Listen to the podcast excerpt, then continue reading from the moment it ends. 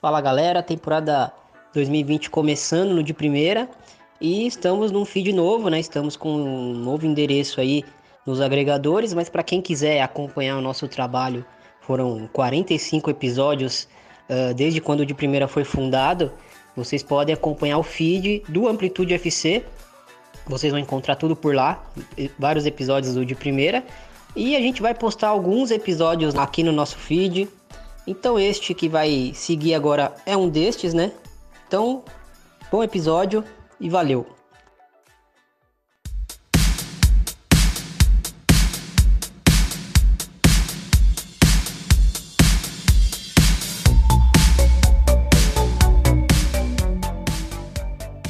É, Bruno, Bruno, passa pra gente um pouco do histórico da, da jogadora, Uh, e também contextualiza a gente um pouco sobre o, o, futebol italiano, como é que como é que eram as equipes e como, como são as equipes agora, as equipes de mais destaque, de mais força.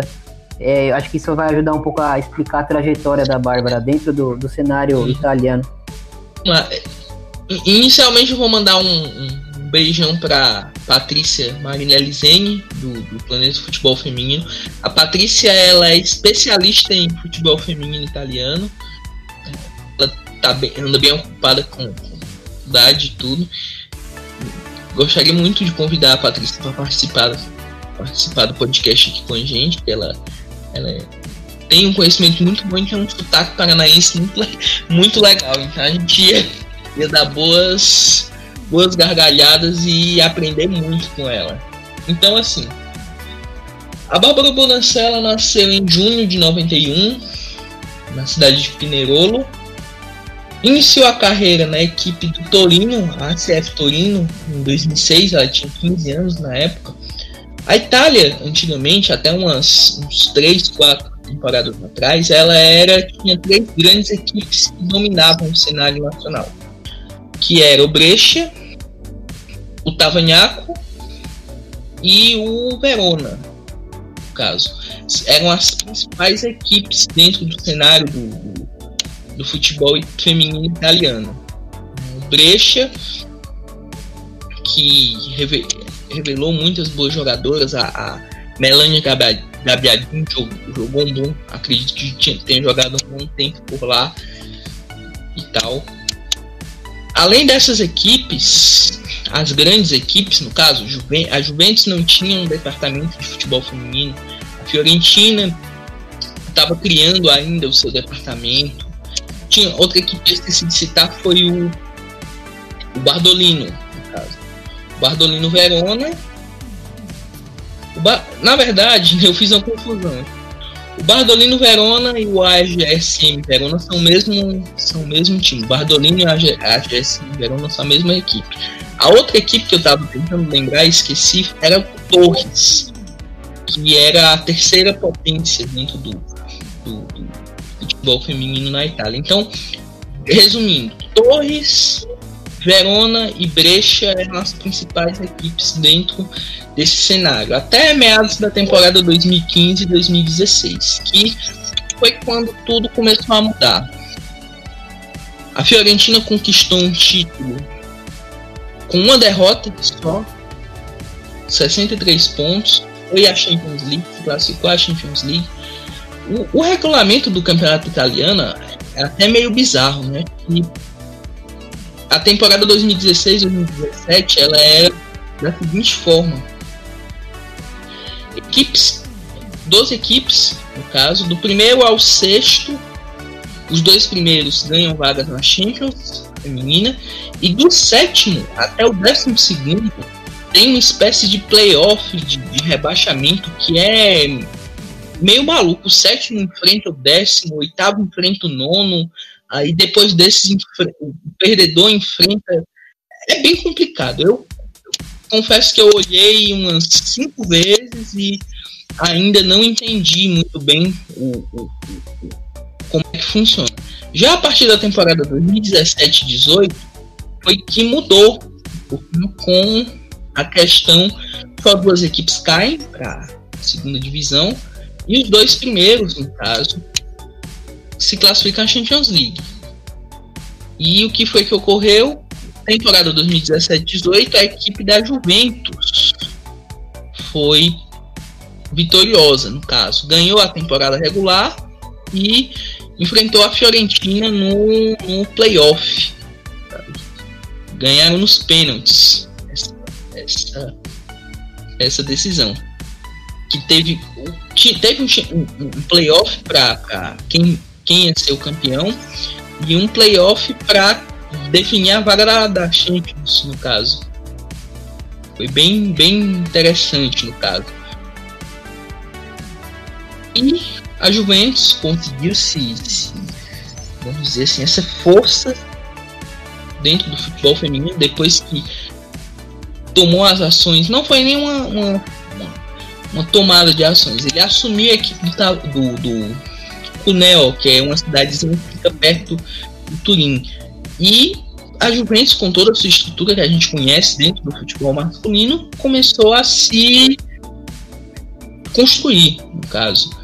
Contratou jogadores da seleção italiana, contratou jogadores internacionais e montou um time extremamente competitivo e logo na sua primeira temporada já conquistou esse título de, de campeã nacional. Né?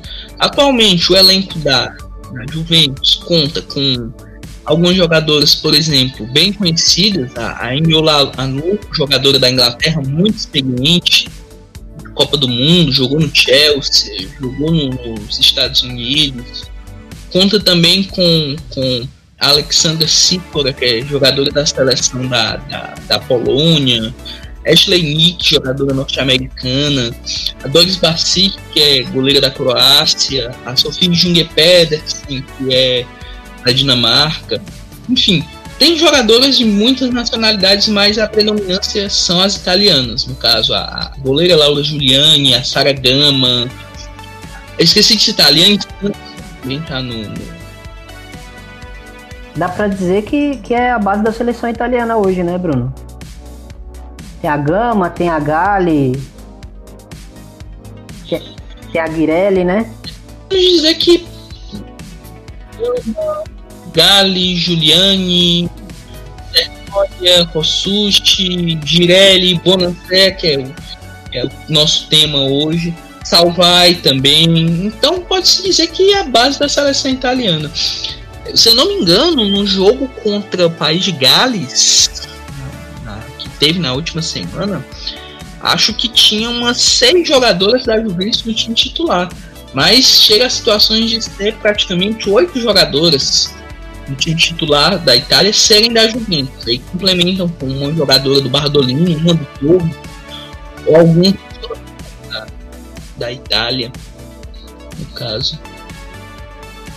Então, contextualizando um pouquinho mais o, o, o, futebol feminino italiano, basicamente os clubes de camisa começaram a entrar com sua força, mais ou menos assim, nessa temporada, né? Com, com a Juventus, a Fiorentina, que já tinha na temporada anterior, sem ser a 2017-18, na, na 16-17, entrou dentro desse, desse, desse, desse, cenário do futebol feminino. E hoje, na, na, na atual temporada, nós temos, por exemplo, o Milan, que conta com, com, com a jogadora brasileira, a Thaís, volante da seleção brasileira, está no Milan. Tem não acompanho tanto o futebol italiano, mas ela tem agradado bastante lá. Tem feito bons jogos. A Lidia Andrade, também colombiana, tá lá. É uma equipe que tem tudo para ser, vamos dizer, nos, nos, próximos anos, fazer frente a, Juventus, ao lado, ao lado, claro, da Fiorentina. E também com o surgimento de outras equipes. A Inter de Milão, se não me engano, está na segunda divisão. E na próxima temporada nós podemos ter Juventus e já na próxima Champions, né? A Juventus é líder com, 4 pontos e Milan é vice-líder com, com, com 30. Imagina aí duas equipes gigantes no futebol masculino jogando a próxima Champions Seria sensacional, sem dúvida. Seria muito interessante, né? Então vamos falar um pouquinho, uh, depois desse, dessa contextualização aí magnífica. Vamos falar um pouquinho do, da Bárbara dentro de campo, né? queria começar pela, pelo cenário dela na Itália, porque uh, a forma como ela joga na seleção italiana é um pouco diferente do, do na Juventus, né? É, muito pelo sistema também, treinadores diferentes, filosofias uh, diferentes. Na, na Itália, ela, a Itália joga num 4-4-2 e ela joga ali na, na, na ponta esquerda para dentro, né, Bruno? Mas com muita liberdade, né, para infiltrar, para flutuar. Uhum, exatamente. O que acontece que no esquema da seleção italiana, esse 4-4-2, composto pela Milena Bertolini, treinadora da Itália, é que as duas jogadoras que atuam nas pontas, que no caso são a Bárbara Bonancea e a Martina Rossucci, que também joga na Juventus, são duas jogadoras que são extremamente ofensivas.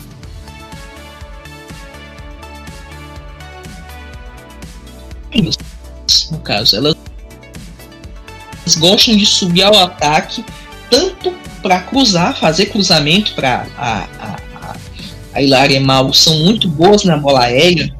Só um exemplo: contra o, o Chile, a Itália fez um gol na bola aérea. Conseguiu um gol na bola aérea. Foi escanteio, claro, mas a bola aérea ficou bem evidente que é um ponto forte dessa seleção italiana. E tanto a Bárbara como a, a Rossushi, elas cruzam muito bem para a área. E a Bárbara tem esse fundamento do cruzamento, o fundamento do chute também. Muitas vezes eu vi alguns jogos onde, por exemplo, na Champions League contra o Brondby, nessa temporada, ela pegava a bola do, na lateral e ao invés dela seguir pela lateral para fazer o cruzamento, ela cortava para dentro, para o meio, para poder chutar gol. E muitas vezes dava certo, muitas vezes ela fazia, na, fez muitos golaços assim, chutando forte ou colocado. Dá muito trabalho para a goleira esse, esse chute dela. É bem assim, tanto colocado como forte. Né? É, e ela, e ela é uma jogadora. Uh, ela, é, ela, é alta, ela é esguio, ela não tem assim uma, uma imposição física uh, tão grande. Exatamente. Mas ela é uma jogadora que incomoda bastante, né? Porque ela, ela tem um repertório assim de, de, de, ela pensa rápido, ela tem um repertório técnico interessante para dribles curtos, para dribles rápidos, né? E assim, parece que ela é a, a, oferta de atacantes na Itália é, é grande, mas me parece que ela é a jogadora que que, é, que faz esse elo de ligação assim, entre, entre aquela defesa rígida, aquele meio-campo né, uh, mais duro, e esse ataque que é eficiente, mas ele precisa ali de um, de um fio condutor. Me parece que ela é a principal jogadora, né? Dentro desse contexto, né, Bruno? Uhum, com certeza, porque muita gente pensa. Eu até comentei com, com alguns colegas que, que acompanham também. Muita gente pensa que ela é uma camisa 10. Não, ela não é uma camisa 10. Ela é, vamos dizer assim, uma ponta direita. Muita gente, ah, ela é talvez como se fosse o Bajo. O, o, o, o Bajo, o Roberto Bajo, ele era um meio armador, um camisa 10 clássico, né? A, a Bárbara Bonancea não é bem uma camisa 10 clássica, ela é uma, uma, uma ponta esquerda ou ponta direita que tem esse poder de criar jogadas, de, de fazer, vamos dizer assim, dar aquela oportunidade tá vendo atacante livre, ela dá um passe decisivo, ou ela consegue atrair a marcação para ela, para poder fazer um lançamento. Enfim, é uma jogadora que é, se fecha concordo. muito, principalmente ela atuando na lateral, pelas laterais, né? No caso, é bem sabido que muito. Ela, ela parte. Muito. Oi? Pode falar, Bruno. Não, pode falar, pode falar de novo. Naquela, ela parte da ponta, né? Uhum. Uh, assim, ela, como você falou, ela não é essa, esse camisa 10, porque você não vê ela, ela carimbando bola com as volantes, é, trabalhando uh, procurando uh, iniciar jogadas uh, quando a defesa adversária já está mais estabelecida, mas assim, quando o time está num momento de transição ofensiva ali de contra-ataque, você vê ela, ela por todos os lados do campo, né? Ela não fica só presa à ponta, ela parte da ponta, uh, mas ela não fica só presa à ponta, né? Ela, você vê ela, ela vindo por dentro, entrando no segundo pau para finalizar, ou então uh, na frente da área esperando um rebote. Ela, ela, assim, durante a movimentação, né? Durante a jogada, ela ela se movimenta bastante, né? Peguei aqui, Thiago, para a gente fazer uma análise rapidinho o jogo Itália e Bélgica pela eliminatória para a Copa do Mundo, certo? O time que foi a campo jogou num 4-1-2-1-2, certo? quem foi a armadora desse time foi a Girelli. O Sut, por exemplo, jogou como volante, jogou como segunda volante, tanto ela como a Gali. Quem jogou como atacante de ponta foi a Bonaceira. Então, é, essa é interessante essa variação que, que na seleção italiana ela tanto joga como meio campista quando o time joga com, com no esquema 4-4-2 clássico ou nessa variação onde é contra a Bélgica, no caso, havia uma grande necessidade de marcação pelas pontas. No caso, que a Caimã e a Van Mechelen são duas jogadoras que só subiam muito ao ataque. Então, o que a treinadora italiana se preocupou em não deixar a Bonacier na ponta, porque ela podia sofrer um pouco mais no, no quesito defensivo, que é um, um ponto negativo dela. Ela não é uma um marcador eficiente. Então ela botou a Bonancia para o ataque e colocou uma jogadora que, no caso, foi a Martina Rossuti, que é uma jogadora que é defensivamente bem mais inteligente, bem mais. que sabe sair para o jogo. Tanto que ela marcou um dos gols desse, dessa partida. O primeiro, o segundo gol, né? Na verdade, o primeiro gol foi contra. De, desculpa, o primeiro gol foi de pênalti da Caimã. E a virada veio com gols da Rossuti e da, da Girelli caso. E a Grille que é, que é parceira dela no, na, na Juventus, né? É. Faz aquele, aquele, aquela, aquele trio ofensivo com a, ela, a Luco e a, e a Guirelli, né? Exatamente. A Luco que chegou muito com a questão da experiência, né? A Juventus é uma jogadora muito muito rodada, assim, passou por muitas equipes, jogou no, no Chelsea muito tempo, no Birmingham, e é interessante você ver jogadores desse, desse naipe, né? Indo para a Liga Italiana, né? Talvez há cinco anos atrás a gente não imaginaria, por exemplo, a Luco jogar lá na, na Itália e tal. E hoje em dia é algo bem. Pode ser até possível, dependendo da campanha da Itália na, na próxima Copa. A gente pode ver muitos jogadores chegando ao, ao futebol italiano, sei lá, Milan com um projeto interessante, a Juventus já está com um projeto bem legal, Fiorentina, Inter de Milão, Roma, enfim. Vai ser interessante ver mais um grupo assim crescer no cenário mundial. E a, a própria Bárbara já, já teve proposta, né? Pra ir pra França, se não me engano, Bruno. Bárbara? Bárbara, proposta pra França? Se eu não me engano, foi pro, foi foi pra França ou pra Alemanha. Uh, ela, ela teve alguma coisa assim pra, pra ela e ela resolveu ficar na Juventus mais um, mais um tempo. Eu confundi a Bárbara com a, com a, com a Bárbara da seleção, a Bárbara Bonancier. Ela tem vontade de jogar fora do, do, do futebol italiano, ela já declarou em entrevista que tem esse interesse. E sobre essas propostas, parece que surgiu mesmo. Se eu não me engano, uma equipe alemã estava interessada nela se não me engano, era o Wolfsburg. Parece que era o Wolfsburg. Não sei oficialmente se era o Wolfsburg. Mas, pelo que o Wolfsburg precisava, talvez ela cairia para uma luva por lá. Ou no PSG. Tem muitas equipes que hoje ela seria titular e, e faria muita diferença dentro desse, desse cenário assim, de, das principais equipes do, do cenário mundial.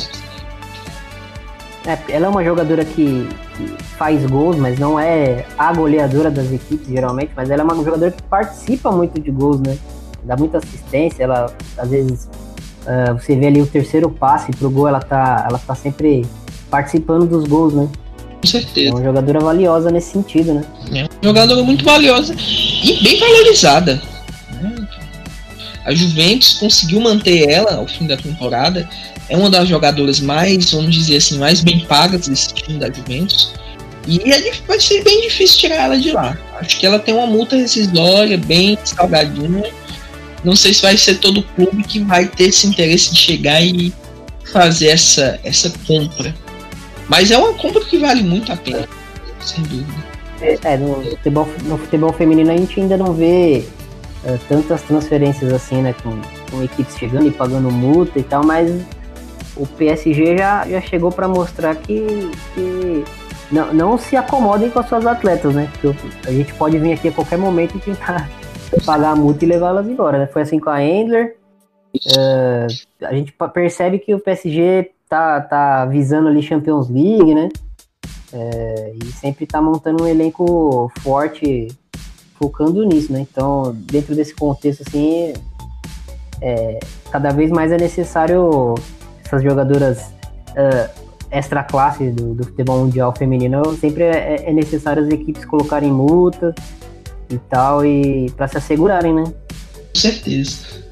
Isso é, é, um ponto que é bem importante, né? Esses jogadores, por exemplo, Ada Hegerberg, Emily Harder, que são world class, todas elas têm muito.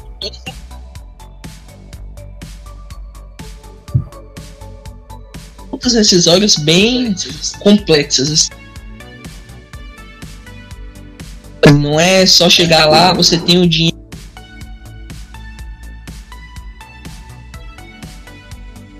você vai pagar. Não. Você tem que. É todo um contexto para você conseguir tirar uma, uma, uma, jogadora desse cacife de um time para outro. Por exemplo, o, a Marojan, quando foi pro, pro, pro Lyon, o Lyon já estava tentando há umas duas ou três temporadas e o Frankfurt não liberava. O que foi que aconteceu? Ela saiu no fim do contrato com o Frankfurt. Então, praticamente, acredito que ela tenha saído a custo zero pro, pro Lyon no caso. O Lyon saiu até ganhando. Não precisou pagar multa rescisória tal para ela. Esportivamente, esportivamente não, porque eles queriam um atleta antes, né? Mas. Esportivamente é. não. Talvez ela é. teria feito diferença em algum temporadas anteriores, mas foi a parte deles terem esperado uma, duas temporadas, no caso. É o que a gente vê com a Jack Trainer, né? Também do, do, do, do Frankfurt se eu não me engano, ela tem contrato até o fim dessa temporada. Então, se ela fizer uma boa Copa do Mundo, pode ser que ela mude de clube, né? Tem esse. Ela é uma jogadora que tem muita classe, holandesa, meia, volante, no caso, muita qualidade de passe, de, de criação. E ela pode pintar uma grande equipe, né? Temporada que vem. Então, para para Juventus, uh, é um tripé ofensivo ali, né? Uh, só que me parece que, que é mais aquela, aquela formação tradicional, sabe? Da, da, da árvore de Natal, aquele 4, 3, 2, 1. Uhum. Uh, e as três à frente você não. Isso, o Ancelotti usava muito. É, o do Ancelotti. E você vê, você percebe que, tipo, o Juventus Luco no comando do ataque, às vezes tá a Direlli no comando do ataque, Uh, a Bonaceia caindo pela direita, às vezes ela tá caindo pela esquerda, você percebe que as três assim têm bastante liberdade, né, no, no, no último terço do campo, né? Exatamente. É, isso aqui é bem interessante. As três são jogadores bem flutuantes, né? Então não tem essa questão de ah, uma vai ser a centroavante, um, as outras duas vão ser. Não, não tem muito isso. Agora a questão maior desse, desse esquema tático da Juventus que eu vejo é a consistência. Né? Uma equipe que é bem definida, ou bem organizada defensivamente. As volantes são têm qualidade para sair jogando. E isso facilita muito o trabalho da, da, da do trio, né? De frente. É, até porque muitos jogos ali da, da do Campeonato Italiano, o, o adversário dá a bola para a Juventus e tenta sobreviver, né? Por 90 minutos. E a equipe se vê obrigada a ter essa qualidade, né? De construir jogadas, não só jogar é, de uma forma acelerada e em transição, como é mais o caso da seleção italiana, que hoje não é uma seleção né, de topo do futebol feminino, apesar de ter bons valores uh, surgindo, até nomes consolidados na, na, modalidade, mas ainda não é uma equipe que você fala, nossa, vai bater de frente com os Estados Unidos, com a Austrália, uh, com o Japão, né? Com certeza. É uma equipe que vem se consolidando. É, um, é como eu costumo dizer. É uma velha escola que, como a gente sabe, a Itália no passado do futebol feminino é uma seleção de topo. Né? Revelou grandes jogadoras. Na, isso na década de 80. Até o, come, o finalzinho da década de 80, a Itália era grande potência. O que aconteceu foi que deu uma decaída, a equipe tentou voltar aos bons tempos nos anos 90, não conseguiram. E agora estão voltando esse, essa, essa nova geração italiana. A gente lá a nova geração belga no masculino. A geração italiana também é uma geração que desperta interesse pelo estilo de jogo, pelas jogadoras. E não é dizendo, ah, a Itália nessa Copa já vai chegar uma. Mas uma campanha digna, lá, chegar às quartas de final seria, seria incrível para essa seleção. Até chegar às oitavas mesmo seria já um grande feito para essa equipe da, da Itália. E voltando ao assunto Juventus, o que acontece em muitos jogos do campeonato italiano é, é que dá a bola para a Juventus, deixa a Juventus atacar, se prende na defesa, bem, bem postada, e tentam sair dos contra-ataques. O que acontece muitas vezes é que, a, às vezes, a Juventus toma gol de contra-ataque, mas é raramente ocorre. O que acontece é que a Juventus tem que estar ligada, né? Para evitar esse situação. Então, é uma equipe que cria muito lá na frente, fica com a bola muito tempo lá na frente, mas quando perde a bola se recompõe muito rapidamente. É, e é difícil também se é, para as equipes italianas resistirem né, a, a Juventus pressionando, porque pro nível da liga italiana é, é, muita qualidade junto ali, né? Muitas jogadoras de, de, como a gente comentou no começo, é a base da pra, pra, praticamente a base da seleção italiana e ainda com algumas jogadoras estrangeiras ah, então é meio difícil você conseguir resistir a Juventus por 90 minutos sendo uma equipe média italiana, né? Uma equipe pequena. Uh, então complica, né? E o resultado é, é, a Juventus aí no, na liderança do campeonato. E Milan em segundo, Fiorentina em terceiro, Roma em quarto, mas você percebe que as equipes de camisa que, que vão entrando aos poucos aí no, no futebol feminino já vão entrando com, em condições de destaque, né? É, e isso já, esse fenômeno já está acontecendo no, no, no, na Itália, aparentemente já está acontecendo no Brasil, de Corinthians e, e Santos já começaram a, a, polarizar a disputa. Esse ano mais equipes de camisa vão entrar, algumas com parcerias, mas algumas uh, autodidata, né, como São Paulo. Então é bom, é bom para porque eleva o nível do, do futebol feminino e eleva a competitividade né, das ligas, né? Com certeza. Isso é que é muito interessante, assim, tanto a nível internacional como a nível nacional, essa chegada dessas equipes, vamos dizer assim, de camisa.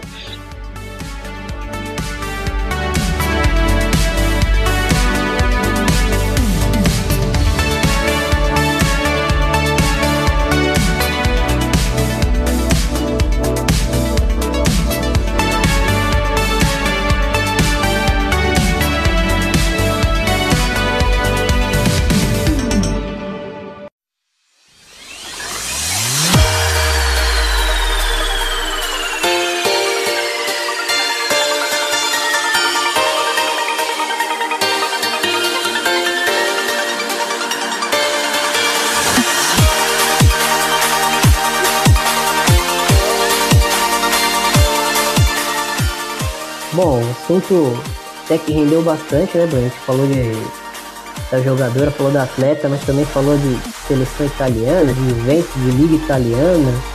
Uh, valeu, valeu pela, pela conversa mais uma vez. Uh, e se alguma consideração final aí pra gente, passar os seus contatos aí, pode ficar à vontade. Ma mais um baita papo, a gente, muito conteúdo abordado tanto sobre a Bárbara, seleção italiana, que vai jogar com o Brasil na Copa, então vamos prestar muita atenção nessas jogadoras. E agradecer mais uma vez o convite, sempre muito bom estar participando do, do de primeira, do Amplitude FC em geral. E até a próxima. Mandar um, pra, um abraço pessoal do Planeta Futebol Feminino, que está com a gente também. E vamos que esse ano de 2019 tem muito conteúdo ainda pra gente falar. E você que segue a gente nas redes sociais, manda sua sugestão, o que é que vocês gostariam de ver para os próximos episódios, que a gente grava. o mais importante é isso. Valeu! Pois é, só mandar, gente, que a gente também quer, quer esse feedback aí do, dos ouvintes. Brunão, e, foi um convite porque você já é, já é parceiro, você já é grafite aqui. já é de casa, é. E muito uma honra aprender com você toda vez que a gente resolve bater um papo sobre futebol feminino. Então vamos ficando por aqui. Um abraço para todo mundo e até o próximo episódio. Valeu, galera.